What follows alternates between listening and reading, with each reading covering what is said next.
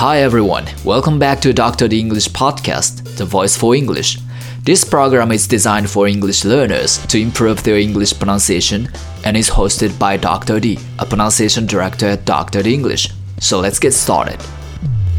はい、どうもこんにちは。発音ディレクターのドクター D です。えー皆さんいかがお過ごしでしょうか、えー今日はね、あの4月の6日月曜日、えーこれ朝6時ぐらいに撮ってます。今ね、あの、 COVID-19 って言ってあのコロナウイルス、これの影響であの世界各国のいろんな都市がまあこうロックダウンされてこう自由が利かなくなってるっていうような状態で、でうちの生徒さんでもまあいろんなあの国にお住まいの方いらっしゃるので、結構その大変な思いされているっていう話はちょくちょくこう耳にしたりとかするんですけども、あの皆さんのところは大丈夫でしょうか？ちなみにあの僕は神戸に住んでるんですけども、ここはね、なんか結構平和ボケしてるような感じで、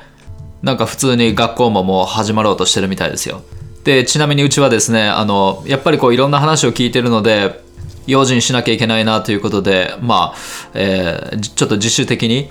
子供をですね、まあ幼稚園なんですけども、ちょっと無期限で、あの、休ませてもらおうかなということにしました。まあ皆さんもですね、なるべくこう、あの、ストレスを溜め込まないように、いろいろ楽しいことを見つけてあの生きていってもらえればなと思いますちなみに僕はですねあの前々からあの歌いたいなと思ってた曲とかをいろいろこうピックアップしてでまあそれをこうギター弾きながら歌えるようにしてであの、まあ、息子とセッションでもやろうかなみたいな感じで、まあ、やってますちなみにね、昨日はあれ覚えたんですよ。あの、ガンズの Sweet Child of Mine っていう曲があるんですけども、知ってますかね？あの、こんなやつです。She's got a smile that it seems to me reminds of me childhood memories where everything was as fresh as a bright blue sky. はい、まあこれを覚えてですね、ちょっと動画に撮ってみたりとかして、あの、遊んでました。はい、まあそんなわけでですね、今回のエピソードですけども、あの、私がオーストラリアの高校に留学していたのが、まあ今から25年前のことなんですけども、まあ、その時のことについていろいろ懐かしいなという思うことをいろいろちょっと語りたいなと思います。きっとまあリスナーさんの中にも現在オーストラリアにお住まいの方も多いんじゃないかなと思うので、まあ多分今のオーストラリアの感じとはかなりこう違うと思うので、まあそりゃそうですね、25年前ですもんね。えーまあなかなか興味深い話とかあるんじゃないかと思うので、よかったらお付き合いください。で、ちなみに私が留学していたのはシドニーの郊外のフレンチーズ・フォレストっていう地域。で、そこのあのデイビッドソン・ハイスクールっていう地元の公立高校に1年間通ってました。で、あの当時の私、今と、まあ、違って、まあ不良とまではいかないんですけども、まあちょっとお調子者でした。で、中学の時からまずっとこうロックバンドやってたので、まあそういう結構こうアウトローなアーティストへの憧れとかもあったわけですね。まあそのあたりも踏まえてちょっとこう聞いてもらえればなと思います。ちょっと初めにヘッドラインだけ紹介したいと思います。えー日本初の高校交換留学制度、えー大半の優等生が不良化して帰国、えーデイビッドソンハイスクールでアニータに恋する、えーギターばかり弾いてると友達が増えた、えーランチはキャンティーンでミートパイ、えーマリファナが反合法、えーグレンローズ・ヴィレッジのカレー、えキングスクロスでワーホリ日本人をナンパ、え2週間のアルバイト体験、えーバンドを組んでライブ活動、えーパラマタのパブで、えービリー・シーンと、えージャムセッション。でプールバーでベトナミーズギャングに連れ去られる。っていう、まあ、こういった感じのヘッドラインでちょっとお話し進めていきたいなと思います。えーまずはですね、日本初の高校交換留学制度、えーこれについて、はい、これ当時では結構画期的な、あのープログラムだったんですけども、どういうプログラムかというと、高校3年間のうちの1年間をこう海外で過ごすっていうものなんですね。あの今ではそういうプログラムやってる高校、私立の高校っていうのはいくつかあるみたいなんですけども、まあ当時はあの私が行ってた岡山学芸館高校の英語科っていうその一クラス、30人ぐらいの一クラスだけが、えーそのプログラムをまあ受けられるっていうことで、本来なら、まあ、あの高校生があの留学する場合というのはやっぱりこう留年して向こうの高校に1年行ってまた帰ってきて日本の高校もやり直すみたいな、はい、ことをやんなきゃいけないんですけどもあのうちの学校では海外の高校に通っている間も、えーまあ、単位交換でこう単位が有効っていうそういったあの珍しいプログラムでした。で料金がまた結構ねあの当時はリーズナブルだったんですよ。あのホームステイ費と,、えー、とあの学校の授業料とこれ合わせて1年間で150万円でした。でちなみに今は300万円以上になってるそうです。はい、それでまああの次のトピックにこうつながっていくんですけどもあの大半の優等生が不良化して帰国っていう、はいまあ、やっぱりですねあのこういった特別なプログラムをやっててで定員が30名ぐらいだったのでやっぱりこうそれなりの人はこういろんなところから集まってくるんですよね。しかしですね、あの、オーストラリアのその現地の高校に行くと、もう本当にものすごいこう自由なわけですよ。もう髪型とか服装とか、まあ一応制服はあったんですけども、まあ日本みたいにはそんなに厳しくないですよね。で、まあ授業の時間も短くて、まあとにかくあんまりみんな勉強しないんですよ。で、どちらかというとこの学校が終わった後の方がこうアクティビティがいろいろこう豊富にあって、まあサーフィン行ったりとか、まあ買い物行ったりだとか、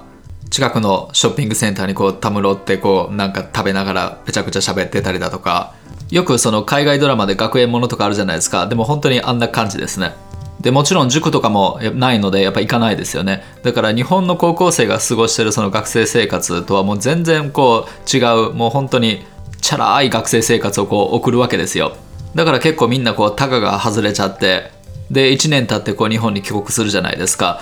そうするとやっぱり周りから見るとこうチャラいのがいっぱい帰ってきたなみたいなそんな感じになるんですよね。で日本に帰ってくるとまた真面目になるのかというとそうではなくてですね。まあみんなと同じようにこう受験シーズンがこう高3で始まるわけなんですけどもなんかうちらだけちょっとこう特別な扱いを受けてですねあの予備校の先生みたいな人をこう学校に呼んででもう普通上の授業はもう完全になくして各自その行きたい大学に的を絞ってで、えー、なんか個別指導塾みたいなそういった感じで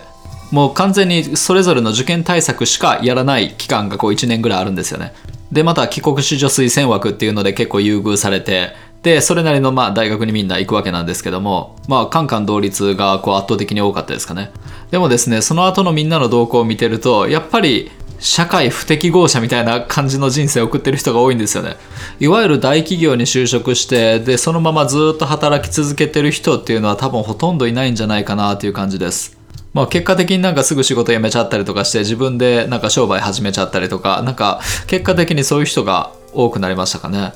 まあ、私の場合はミュージシャンとして一応プロになってでその後まあまた自分でこう今商売やってるっていうような流れなのでそうですね。結構なんか似たような流れを追ってる人が多いんじゃないかなと思います。じゃあですねあの向こうであのどんな高校生活を送ってたのかみたいなそんな話をちょっとしていこうかなと思います、えー、デイビッドソンハイスクールっていう学校でした。で公立高校ですね。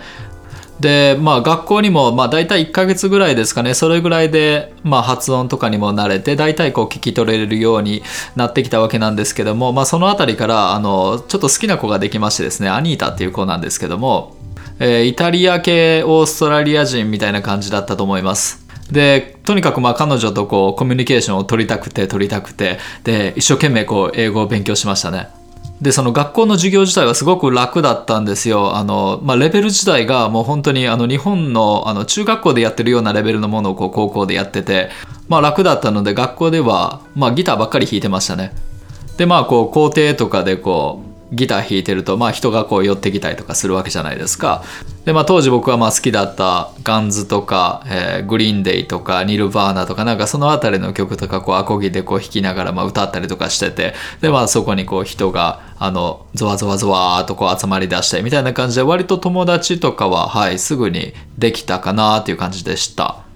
でランチの思い出が結構なんかいまだにこう頭の中に残っててこうキャンティーンっていうこう売店が学校の中にあるんですよでそこのミートパイがめっちゃ美味しかったですはい。あと、ソーセージパイとか。で、えー、週に1回、火曜日とか水曜日とかに、あの、チーズバーガーが、あの、週1回だけこう出るんですよね。で、それがめっちゃ楽しみでしたね。めちゃくちゃうまかったですね。あとはねあのびっくりすることにあのマリファナが当時まだ反合法みたいな感じで普通にあのタバコ吸うような感覚であのよくこう不良の高校生がこうトイレの中でこうタバコ吸ってたりとかするじゃないですか。非常階段とかで、はい。えーまあ、そんな感じでオーストラリアも、まあ、校舎の裏とかトイレとかそういったところであの近づくとこうたまにツーンとした匂いがこう来るんですよ。鼻につくような匂いが、はい、あのマリファナ吸ってるんですよね学校の中で。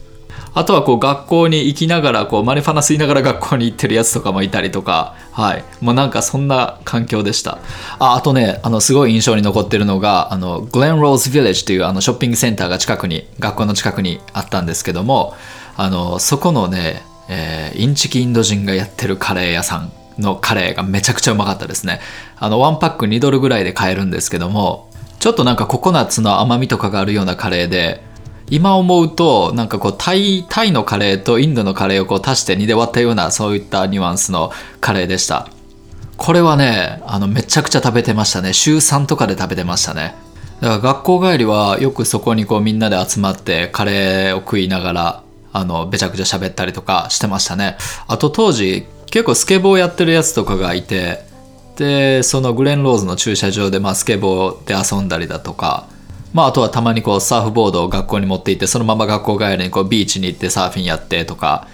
そういう日もありましたね。あと留学生活もこう後半ぐらいになってくるとですね、結構もう慣れちゃって、行動範囲も結構広がってきて、なんか普通にその平日の夜とかでも、あの、シティの方にこう遊びに行ったりとかするわけです。で、また高校生って結構その危ないとことか好きじゃないですか。で、オーストラリアもなんかこう、キングスクロスっていう、まあ日本でいうとこの新宿歌舞伎町みたいなところですかね。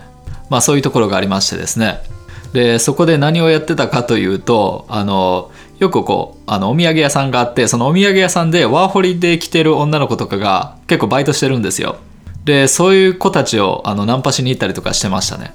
で、当時僕らが、えっ、と、16歳だったんですよ。で、そういうとこで働いてる子って、まあ一番若くてもまあ18、19とかそれぐらいじゃないですか。で、それぐらいか大体20、まあ、前半の子とかがまあ多かったわけなんですけども、まあかなり年上ですよね。まあそういった子をナンパしてたわけなんで結構生意気な高校生ですよね。まあそれはそれで結構甘酸っぱい思い出とかもできてなかなかはい楽しかったです。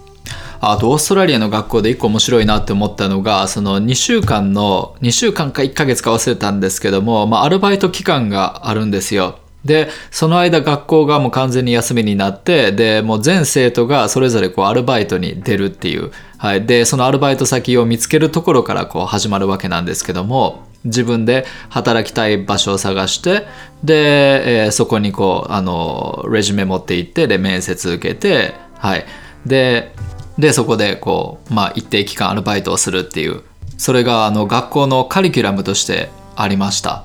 で僕はですねあのタウンホールっていうそのシティのあの中心のところにある、えー楽器屋さん、えーそこにレジュメ持って行って面接してでそこであの2週間だったかなあの働かしてもらいました。そうですね。結構楽しかったですよ。あのまあもうギター弾いてたんでギター大好きですしね。なので、まあ、ギター掃除したりだとかあとはあの試し弾きしたいっていう人にこうあのチューニングしてあげてでアンプのセッティングしてあげて入って渡したりだとかまあそういうのが、まあ、主な仕事ですね。そうそう、あとそのぐらいの時期はですね、あの、バンド活動やってまして、で、そのバンドは、あの、もともとその学校の文化祭用に、その学校内で組んだバンドなんですよね。で、3ピースバンドで、僕が、えーギターボーカルで、あとベースとドラムがいてっていう、まあ、3ピースのあの、ロックバンドだったんですけども、えーそのバンド結構ね、あの、好評で、なんか文化祭で賞かなんかももらってね、結構好評だったんですよ。で、そのまままあ調子乗って、もう学校外でもやろうということで、あの、初めはこう地域のなんかコミュニティセンターみたいなとこで、あの、ブッキング入れてもらったりとかして、割と身近でやってたんですけども、それがね、え徐々にこう広まってきて、最終的には、なんか普通にあの、シドニーのあの、シティの方で、ライブハウスのブッキングに普通に入ったりとかして、結構本格的に、はい、バンド活動やってましたね。で、インディーズであの CD1 枚作ったんですよ。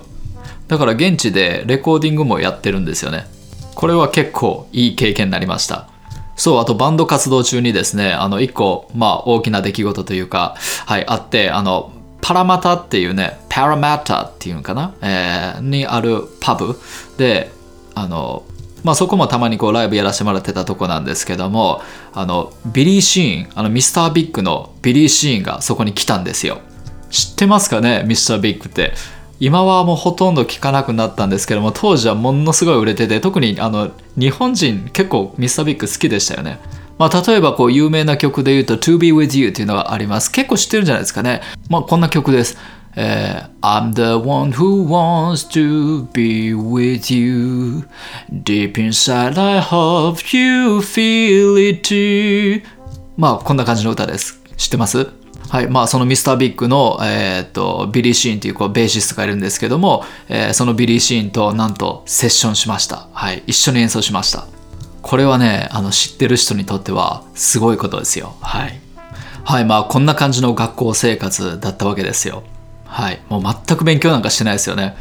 ああとですねあの最後あの帰国3日前だったんですけどもあのシティにあるあのプールバーって、えーとビリヤード場にこうよく友達と行ってたわけです。でそこでですねあのベトナミーズギャングに連れ去られるという事件がありました。で昔からそのシドニーに住んでる人だとベトナム系ギャングが結構こう治安を悪くしてたっていうのを知ってる人は多いんじゃないかなと思うんですけども結構ねいたんですよ。で友達とこうビリヤードやってるとあの背中にこう銃突きつけられてなんかボソボソと後ろから「fight or pay」ってこう言われたわけですよ。まあ喧嘩するか金払うかっていうことですよね。でもこう銃突きつけられてて喧嘩するも何もないですよね。まあ多分ね結構こうあの騒ぎすぎててまあそれで目つけられてそういう風に因縁つけられたみたいな感じだと思うんですよね。でまあ近くのなんか建物にこう連れて行かれてでまあそこでこういろいろごちゃごちゃあった感じです。でまあ結果的にはまあ無事だったわけなんですけどもはい、はい、まあそんなわけでですねこれがあの25年前のオーストラリアの、えー高校留学の裏側っていう感じですかねはい、それでは YouTube のコメント回答に行きたいと思います。えーまずは On さんから literal の方が伝わらない。そうですね、literal の発音のコツ。まず一音一音全部出してみます。literal literal まあ、シラボル2で言うと3音ですね。まあ、初めの2つ OK ですよね。later, later。はい。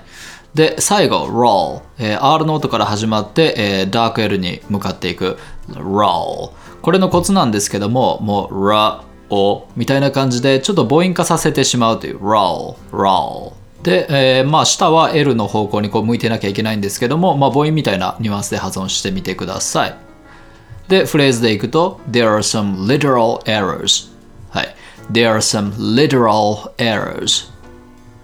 はい、それでは次のコメントです。Traveler 時空旅人さんから、えーっと、単語のあのケツの部分が目次の場合、えー音のある文字にあの連接するのでしょうか。えーっと、例えば、lamb っていうこの羊の lamb、えーその後に例えば off が来る場合、えー lamb ってこう最後スペルは B になってるから lamb of みたいな感じで B が絡むのかどうかっていうこれが質問のポイントです。で、えーそれに対する回答ですけども、あの、lamb ってこう発音自体にもう B の音は含まれないものなので、やはりこう、音がリンクしても B の音は出てこないですね。なので、こう、lamb of God みたいな感じ、lamb of God、えーと、リンクするときはこれは M でリンクしますね。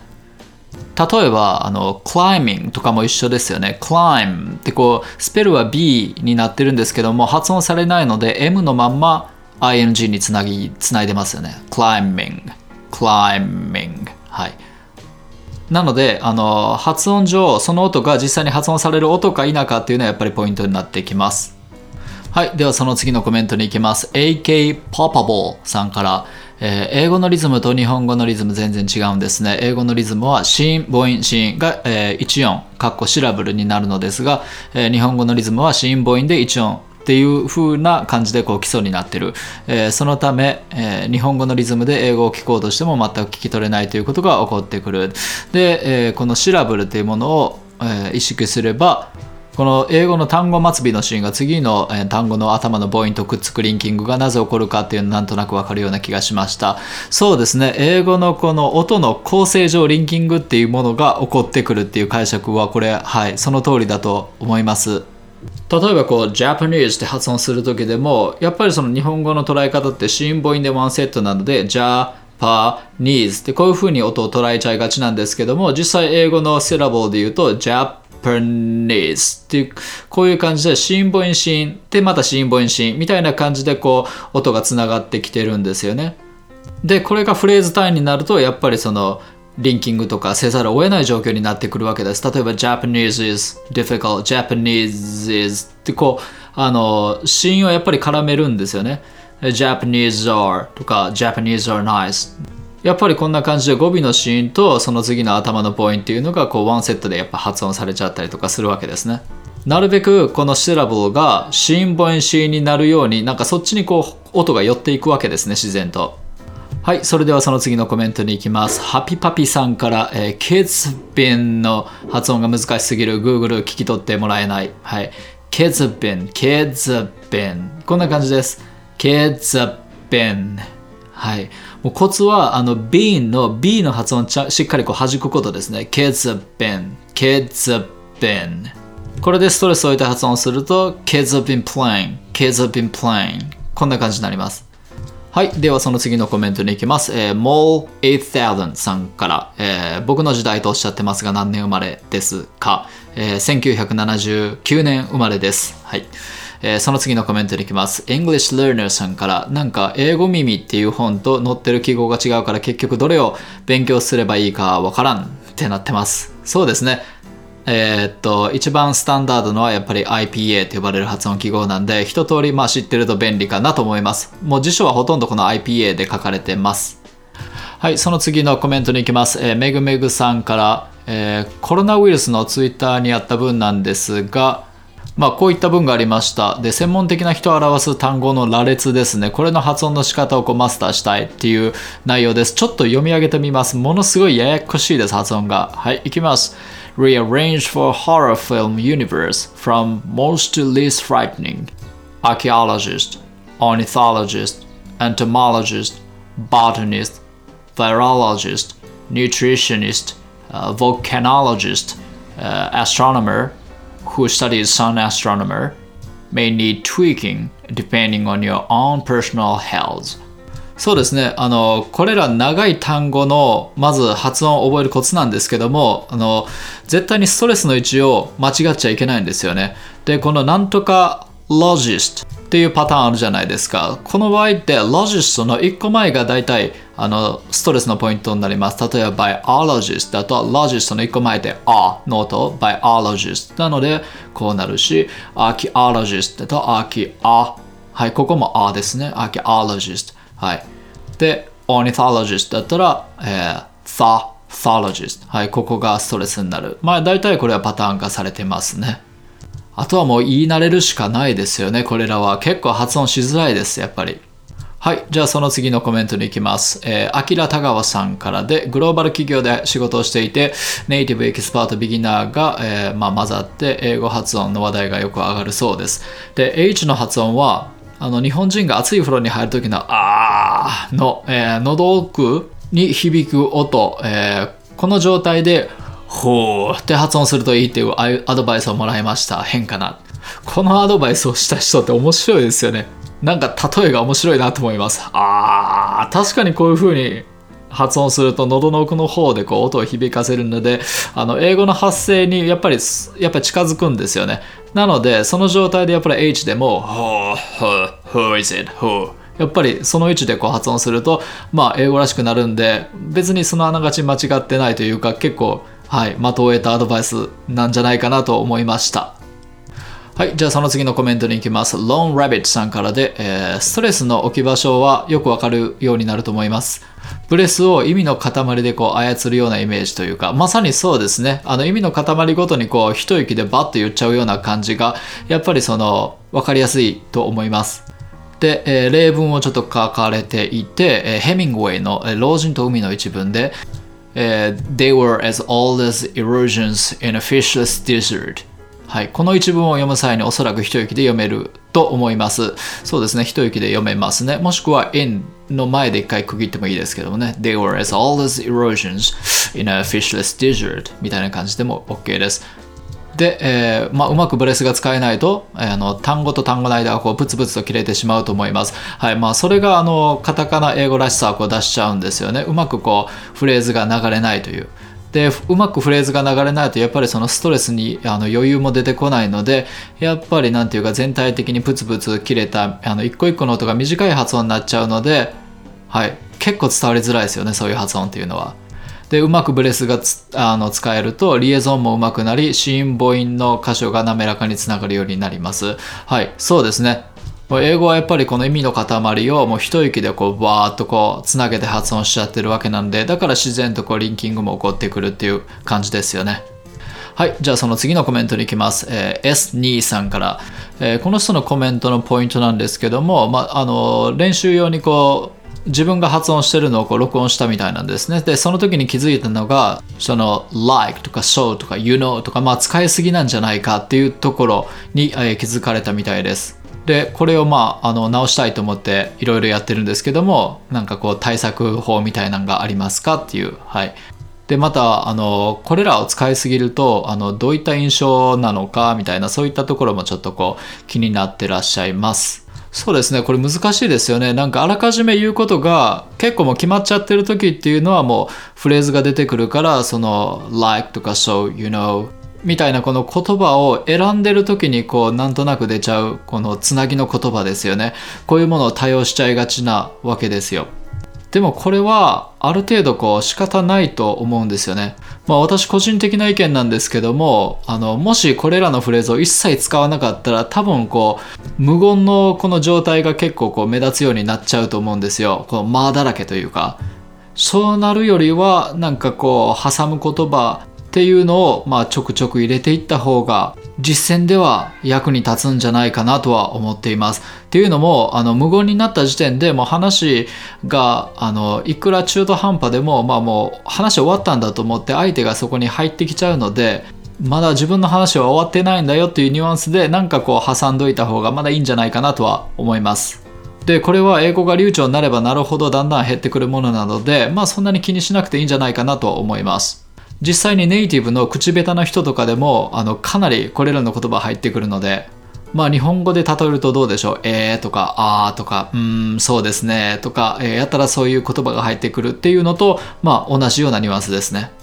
はい。そんなわけで、今回はこれで以上になります。また、あの、質問等ございましたら、YouTube の動画のコメント欄に、えー入れておいてください。そうすると、このような形で、まあ、音声で回答していきたいと思います。はい。それではまた来週の火曜日ですね。はい。お会いしましょう。See you next time. Bye bye.